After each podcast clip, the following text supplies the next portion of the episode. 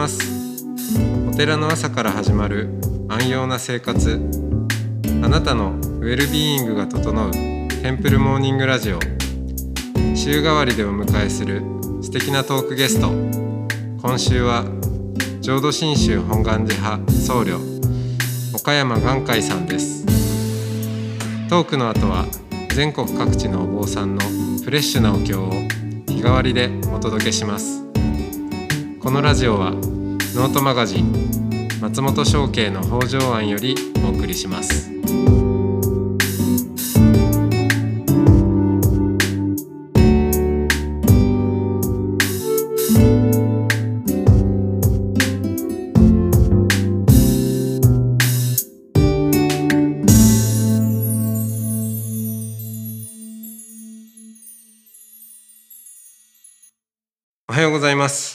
ざいます。はい、えー今週は岡山眼海さんとおしゃべりをしてまいりましたが最終日とはいよろしくお願いしますよろしくお願いします。えーこの眼海さんの、えーそのお坊さんになられたこう流れとまたその見ているえー世界とか感覚をこういろいろおしゃべりしてきたんですけどうーんと学生時代もそうでしょうしでそこからあの大学の先生としてこうやってこられたあの玉木幸四郎先生に、まあ、半ば弟子入りするような形であれ、でもその時はあの私は僧侶であるっていう感覚ではなかったと思うんですよね。全然ええですね。でもその今あのこの仏弟子の名前を、えあーもらわれて、えー、眼海という名前で、そしてまた、まあ、特に今は、あの浄土真宗本願寺派の、まあ、本願寺のご本山に毎日でもこう手を合わせるうんそういう環境にいらっしゃるんですけど。今今日うーんそのまあ言ってしまえば別にお坊さんにならなくてもよかったじゃないですか。まあいろいろ行きがかり上になったとかもまあそれもご縁ですっていう話もありますけどあのそういう中で仏教徒として生きるっていうこととか、まあ、その中でもあえて僧侶として生きるっていうことの意味って何なんですかね？ああのその例えば大学にいらっしゃる時はダンマあ、をう、ん、お求めてうん、で玉木先生を、うんうん。師匠として。でも別になんか仏教徒っていうことでもないんでしょうけど、うん。今は、まあ多分にその宗教っていう文脈もあの、まあ、いやおうなく背負っていらっしゃって、うん。なんかそこに意味を見出していらっしゃるのかまあ、うん。どっちでも大差ないよっていう話なのかなんかどんな感覚でいらっしゃるんですかね。難しいですね。あの多分今瞬間的に思うのはあの自分の生き方としては僧侶であるかどうかはもう関わりなくやっぱり僕は僕の生き方を歩んでいくだけだうんだけどやっぱり大学のにいる時はやっぱり自分の研究と教育っていうなんか使命みたいのを感じてたしぱり僧侶になると僧侶は僧侶として特に私はあのお寺を預かるわけでないので宗派全体のいろんなことに関わる中でやっぱりこの宗派がどのくらいやっぱり今の日本とか世界に少しでもなんかその平和の方向に向かってとか一人一人より多くの人が一人でも多くの人があの安心して生きていけるようにうん。そんな役割の一端は担わせていただけるそんな力になれ少しでもなればいいなっていうのはやっぱり思いますね。ああとす,、うん、とすると僧侶であるっていうことは多分に社会的なことであるっていう。僕はそう思いますね。あの自分の生き方として僧侶であるっていうのはまああの嬉しいっちゃ嬉しいんですけどねでも僕はもし僧侶になってなくてもあるいは神父になったとしてもあるいはそういう宗教関係の生き方してなくてもやっぱりこう例えば出会っていくとかね自分のあのいろんな宗教の一歩手前の生きる次元ではあまり変わらないような気がしますね。でもやっぱり組織ってそれなりのあの良くも悪くも力がある。電心力電波力っていうんですかね、うん、それはあの例えば僕はあの自分だけの生き方考えていったら今日みたいなこういうお話もね松本さんと会ってお話しする機会もなかったわけだしやっぱりこれはあの宗教者として生きていく中でこういう出会いができてその中で自分なりの役割を果たしたいなとまあ役割って言うと大げさなんですけどね。僕はねあの使命があのね使命って言うとねやんなきゃいけないことになるんですけどね。僕はね使命ってねまた魂になるんですけど生まれた時にどの人にも一人一人固有の使命をあのいただいてるんじゃないかって思いがして、うん、で僕は37の頃かあることをきっかけに自分の使命は自分が学んだ仏教のことを通してこの世界がより少しでも平和になるようにということをメッセージとして世界に伝えるメッセンジャーになることなんだと思ったんですよ。それはね中国僕中国に留学してたんで中国仏教をこれからあの全部書き換えようとかいう古代妄想を考えてたんですけどやっぱりそれは誰かがやれるだろう、うん、やるだろうと。だけどこっちのね宗教的な感覚の使命感っていうのはまあおおあまあねなんかちょっとあのおごりもありますけどやっぱり自分がやんなきゃいけないんだっていう。それもあの自分の魂に灯された使命だって思って。でそんなんでだからあんまり社会的なっていうかまあ社会的な役割はあるんでしょうけど大学の教師になっててもね社会的な役割あるじゃないですか、はいはい、今もう僧侶僧侶って何ですかね。なんかやっぱりあのまあそういう名前は使うけど、うん、僧侶一人一人で全然違うような気もするし、うん、そうですね、うん、なんかちょっと難しいような気がする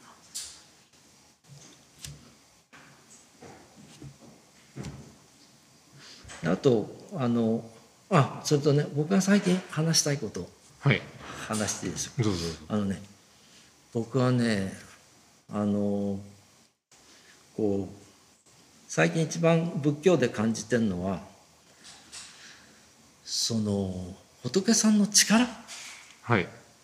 大きなこう力っていうのをなんかねすごく大げさに感じてますね。はあ、それなんでかっていうとほらあのこれはちょっと専門的になりすぎんであんまりふさわしくないかもしれないけどあの法蔵菩薩って人があの世辞沢仏のもとで菩提心を起こして一切の人を救いたいどうにかしたいって思い誓いを立てて阿弥陀さんになったっていうじゃないですか。はい、あの時にね世辞沢仏と阿弥陀さんってどういう関係になるの？う。うん、あ経典にはあの法蔵菩薩さんが自分の仏国土をあの作るための設計図を書くためにいろんな仏国土を世辞沢仏が見せてあげたっていうような感じなこと書いてあるでしょ、うん、でもね僕は経典には書いてないけどあれはあの世辞沢仏は法蔵菩薩が阿弥陀さんになるまでずっと力を加えて続けてたんだと思うんですよ。うん。だからこそああいうふうにできた。阿弥陀さんになることができた。だからあの世辞沢仏の前に53仏がいたっていうじゃないですか、はい、経典に書かれて、はい、名前だけ並んでて。あれがねずっと長いことどうしてこんな仏さんが並んでるのかなと思ったんですけど。でも何でか書いてないし解説書にも何も書いてなくてで僕は「ははこれは自分勝手な解釈ね。あの宗派の見解と違いますよ。ごごたってくる。それはね世辞在王仏の前の仏さんは世辞在王仏が仏さんになるためにパワーを送り続けてたと。ああじゃあみんなこう連鎖的にそうそうそう連鎖。53仏54仏55仏ずーっと力がその玉木先生の言葉で言えば「ダンマの働き」うんうん。それがそこの仏さんを通して次の仏さんを育てていくっていう。うん。だからこそ仏になれる。でだからこそ阿弥陀さんの力によって今度は僕らがうん仏にさにさせてもらっていく。であの阿弥陀さんは僕らがあのお浄土に行けるって保証してるだけじゃなくてあの紙っぺら一枚で保証するんじゃなくて力を送り続けてきてくれてんだと思ううん。それは 無限の過去から変わんないんじゃないかっていう。うん。ずっと受け継がれてきている。そうそう。でこれは浄土真宗では今本願力っていうけど仏教で言えば仏力とかあこれはまた宗派超えたってやっぱり僕は変わんないんじゃないかなでそれはその万有引力でさニュートンがああ言ったからみんなあのリンゴが木から落ちるとかいうふうに今なんとなく思うけど地球の周りに大月さんが回ってるのも万有引力のおかげだよっていうかそのせいだよっていうふうに言われて理屈としては分かるけどでも力が見えるわけじゃないじゃないですか。はいでそういう意味ではね まああの仏さんの力って見えなくてももうなんか無限の過去から未来永劫にわたって働き続けるっていうそんなこと本気で思ってますよ。うんあのそういう意味ではさっきちょっと言った自力も他力もへったくれもないあるのはそういう人間を超えた力が常に働いていてっていうその中で僕らは生かされてるっていうのかお生かされているあのあやっぱりそうそのうん20代の頃のお嬢さんに尋ねたことが返ってきますね。そういえばあの峯岸ってお師匠さんも我がお師匠様だな。そんなことで一番最近はそういうことを考えてましたね。うん。でだから僕は今の考えではあの大体ねなんか五大妄想的に考えるのが好きで。松本さんもそうであしょなんて押し付けたらい。私もそうです。であのなんていうのかな。この今の世界のさまざまな問題が僕たちの分別的な考え方にあるんだ、根源は自己中心的な考えにあるんだ、でそれを克服するとこういうふうな何かの状況なんていうのかなその悟った状そういう世界の中で悟ったっていうのはねなんかね向こうの世界に行くだけだって気がするうん分別の世界から無分別の世界に行くわけ。うんでそれ玉木先生も「ダンマと一体になる」っていうのはこういう方向じゃないですか。うんあのあのね永遠なるものっていうのこう。で西田喜太郎でも鈴木大拙でもそれから最近で言えば井筒さんってイスラムの人はい俊彦さん。あの人でもやっぱりこう大いなるものとのこうふふ触れるっていうかもう一体になっていくっていうことなんですけど僕は今そういう世界からいかにしてこっちに再度帰ってくる帰ってくる妄想幻想。幻想妄想幻想そこが仏教が社会的なあるいは世界史的な役割を果たしうるとしたらそこなんだと。うん。でそれはなんかこの仏さんっていう力をもっと超えた真理そのものっていうか真実そのものがそういうふうにうん。働くっていうのかな。そこをなんか伝えていく学んでいく。一人でも多くの特にこう世界をこう動かしていってるような人にもうんそういう発想ちょっと。じゃないと世界はもうアウトだよなっていう気うん。そうですね。そのでもしっかり力強く帰ってくるためにも思いっきり行くのもちゃんと行かないと中途半端だとなんか帰ってくるのも中途半端なところでね。中途半端なことしかできない感じがしますよね。そこはどうにか松本さんなんかとも一緒にできたらなとか願ったり。それからね僕面白い。色即税空空即税式はそれだと思って。あはい。はいはい。式ってこの世界じゃないですか、はい。それからこう悟りの世界っていうか無分別の仏の悟りの領域。そこまではねいろんなそやっぱり人類の英知でいろんなこと書かれてる方がいて。でもそこから空即税式この空即税式の式っていうのは出発の式とは物質世界っていうかこの世界とはちょっとやっぱり違うんじゃないかうん。空を通した色と空の何かを通した新たな世界が見えてくるっていうかだからあれがねあのあの松本さん今言ってくれた大添湖向こうからお浄土あのこちらからお浄土に行くからお浄土からこっちの世界に戻ってくるっていうその、まあ、物理的にもそうなのかもしれないけど僕らの基本的な考え方でも今生きてる僕たちもそういう思いを持つことは可能なんじゃないかな、うん触れることは可能だろうとかそんなことを考えてますね。うん。まあただあのやっぱりね身体的なね問題も僕今73でああといくつぐらいにあと何年ぐらい仕事っていうかあのそういうことでやれるかなと思ったりするんですけど。まあでも松本さんなんてよおいくつでした？42で。です。しょ？すごいな。いやいや。ぜひそんなんでね活躍なさってほしいなって。いうかねあの20世紀の終わりに21世紀は最初は宗教の時代だとか言われ次にあの哲学の時代だって言われてたじゃないですか、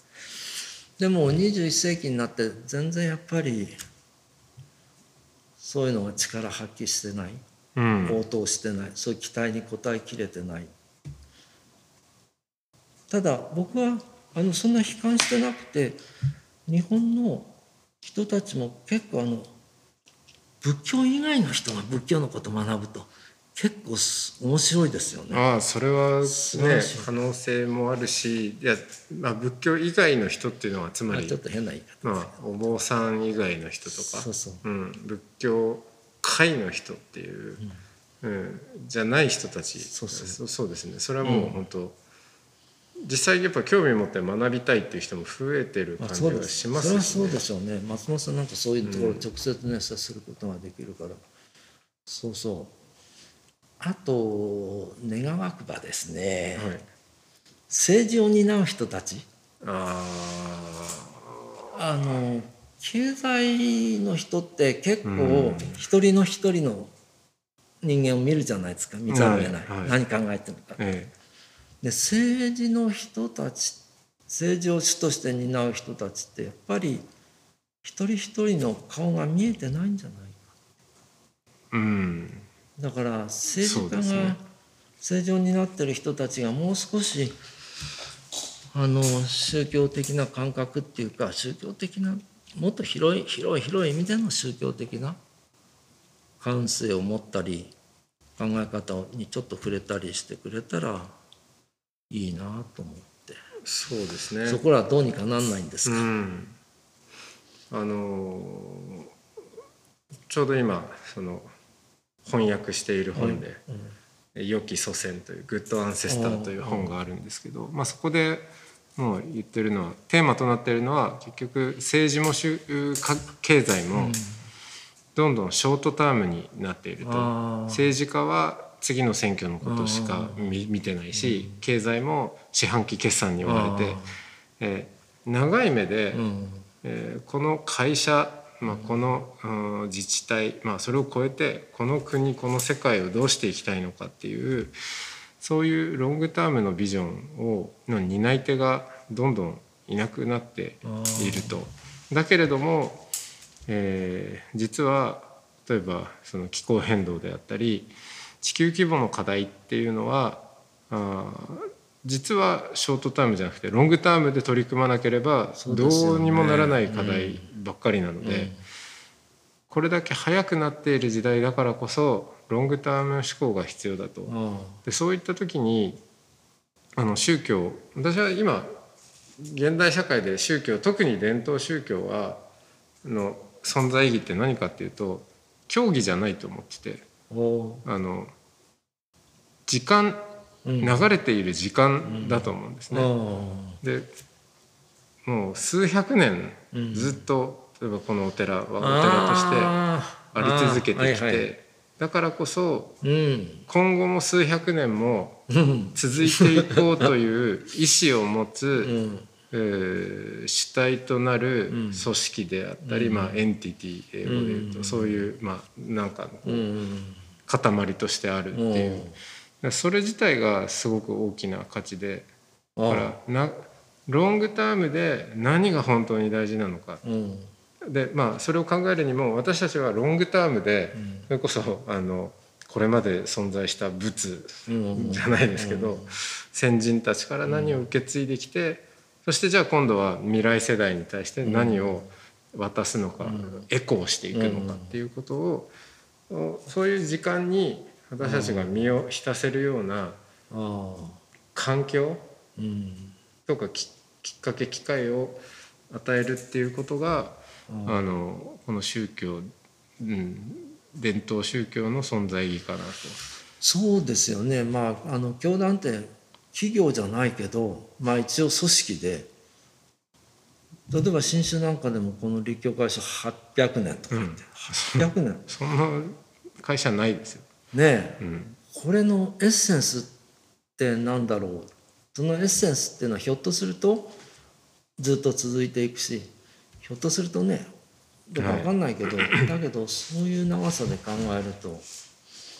とってもねそれと僕やっぱりあの未来世代亡くなられた過去の人たちそれから未来の人たち現在の人たちそういう人たちと全部なんか共に生きていくっていうのは面白いと思いますね時間感覚そういう意味なんですよ。だからこの伝統仏教があのずっと過去の、おまあ、ほ仏様から見てでもこの未来のあの弥勒仏も、あのいたりとか、まあ、そっちの方にはいるんですけどどうもこうお寺っていう現場になるとどちらかというと過去ばっかり見ているところがああるので私はこのお寺があの今日ーうん。これまで担ってきた役割とか価値を大事にしつつ今日の世界に、えー有効なうん。関わりを持つためにはうんその目に見えない存在を、まあ、今風に言うとステークホルダーに招き入れるんですけどあマルチステークホルダーって言ってる中に招き入れる。それを死者だけじゃなくて。ーこれからも生まれてくる人っていうのも含み込んで私たちにとってみ目に見えない存在って大事ですよねっていうあの語りをしていくっていうことがすごい大事だと思いますね。いな。いやいやいろいろねまあなんか5日間でいろいろそうですね。学べましたね。いや。いや本当にありがとうございます。はい、ありがとうございます。なんかこれからもよろしく。いやいやこちらこそです。はい、あのちょっと具体的にはいいろいろご一緒できることもあれば。ご一緒できたら嬉しいなと思います。はい、はい。えーそれでは今週はあの岡山眼科医さん。どうもありがとうございました、はいどうもありがとうございました。はい。さようなら。さようなら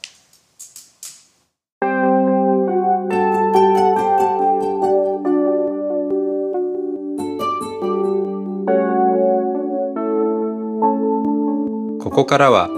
音の巡礼のコーナーです。全国各地のお坊さんのフレッシュなお経を日替わりでお届けします。登場するお経やお坊さんに関する情報はノートマガジン音の巡礼をご覧ください。トークゲストへのメッセージやお経の感想などもノートマガジン音の巡礼ウェブサイトのコメント欄でお待ちしております。それでは今朝も音の巡礼いってらっしゃい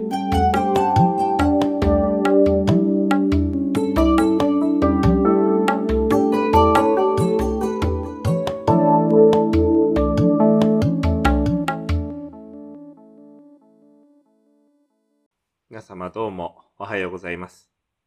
私は山形県米沢市にあります浄土宗サイレン寺の住職伊藤隆信と申します。これより浄土宗に伝わります光明摂取のご阿さん、ご栄華をお捧げをさせていただきます。このご栄華は、この世の無常、また大切な人との別れの悲しみを歌うとともに、私たちが光あふれる安らかな浄土へ、阿弥陀様のもとへ迎え取られる、その喜びとありがたさを歌った古い歌に、節をつけたものでございます。それでは、お捧げをさせていただきます。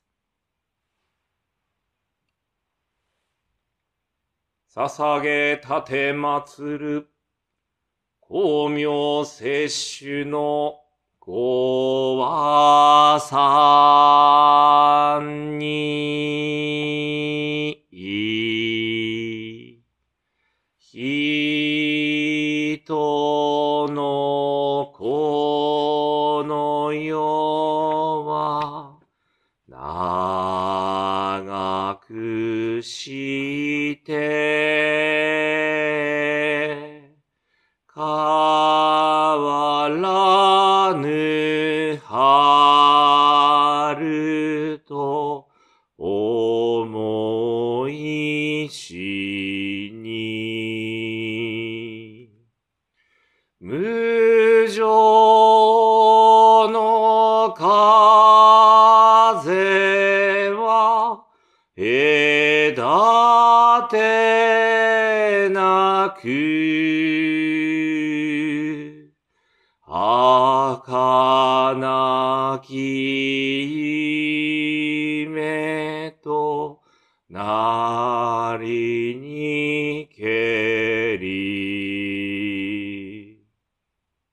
熱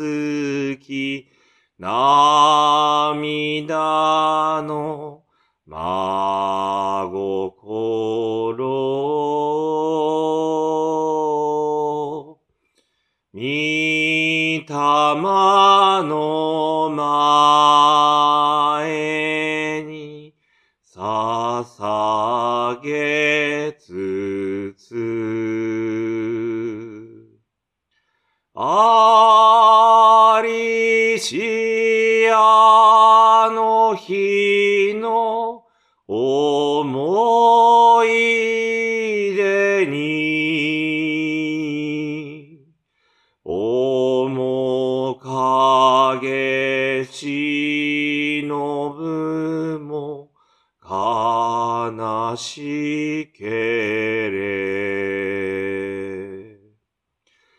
さ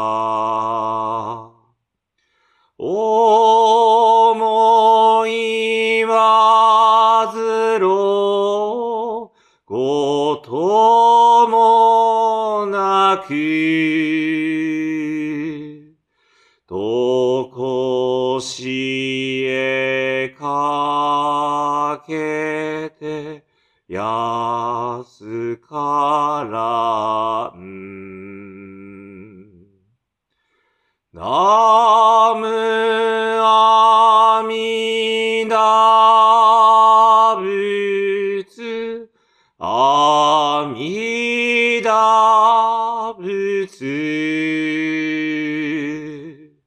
ナムアミダ仏、阿弥陀仏。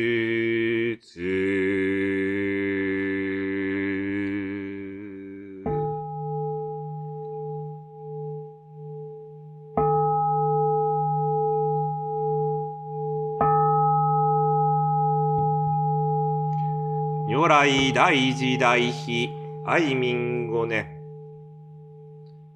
天芸和順、維持が照明、風維持、祭礼吹き、国部民難。氷河無有首都公認無襲来場。コロナウイルス仏庫者、追善増上菩提。また、願わくは、三階万礼、無縁無縁内し、北海平等利益。それでは、皆様、どうぞよろしければ、ご一緒に十編の生阿弥陀仏の念仏、4回、4回、2回と区切りまして、10回ご一緒にお唱えをお願い申し上げます。同章十年。ナムアミダブナムアミダブナムアミダブナムアミダブナムアミダブナムアミダブナムアミダブナムアミダブナムアミダ仏ナムアミダブ。皆様の今日一日が仏様のお見守りのもと安らかなものでありますよ。本日はどうもありがとうございました。